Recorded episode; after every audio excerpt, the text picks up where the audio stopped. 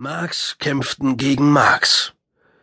In ihren klobigen Schutzanzügen liefen und flogen sie umher, fanden zu Verbänden, schlossen die energetischen Siegel ihrer Schutzschirme zusammen, trennten sich erneut, keinem erkennbaren Muster gehorchend.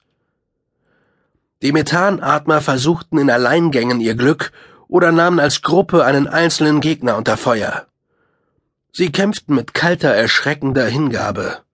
Schweres Gerät wurde herbeigekarrt.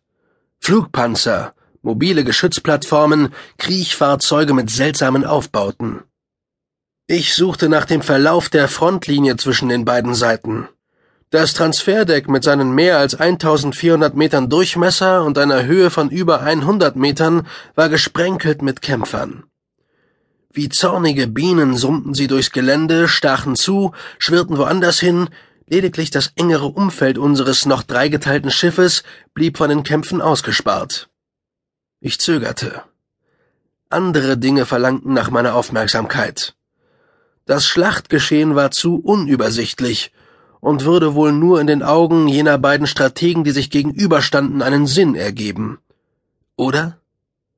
Eine Seite verliert, sagte Mikru. Ich zuckte zusammen. Das Herz und Hirn unseres Schiffes stand unversehens dicht neben mir. Nach wie vor hatte ich mich nicht an das plötzliche Auftauchen des Holowesens gewöhnt. Eine Seite ist gut bewaffnet, fuhr Mikro fort. Die andere beschränkt sich auf ein Rückzugsgefecht. Kannst du mir ein Analysebild erstellen? Dreidimensional mit farblicher Trennung der gegnerischen Parteien? Selbstverständlich. Mikro verschwand und beinahe gleichzeitig entstand nahe einer der zentrale Wände des Schiffes die gewünschte Darstellung. Ich sah zu, wie sich das Geschehen im Inneren der Bildwolke immer weiter verdichtete und zu unzähligen Verästelungen fand. Funksprüche wurden als Linien dargestellt, die einander in immer größerer Dichte überlappten. Dann glättete sich das Bild, als der Bordcomputer es auf mein Wahrnehmungsvermögen anpasste. Die Präsentation war anders, als ich sie von terranischen Schiffen gewohnt war.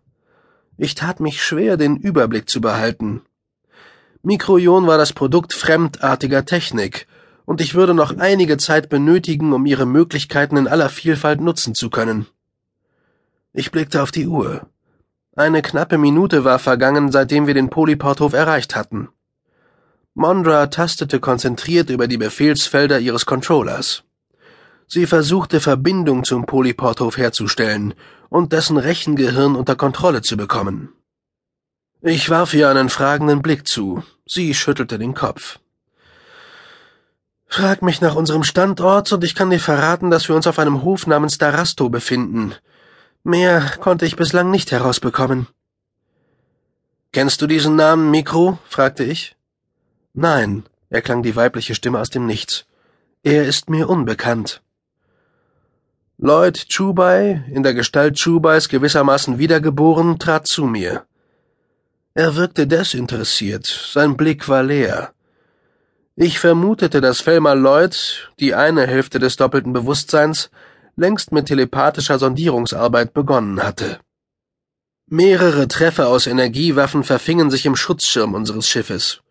Sie waren irrelevant. Wir bewegten uns mit Restgeschwindigkeit durch die Transporthalle und bildeten für die Kämpfenden ein Hindernis. Die Marks reagieren erst jetzt auf unser Erscheinen, sagte Rasch in einem Tonfall, der für Felmer typisch gewesen war.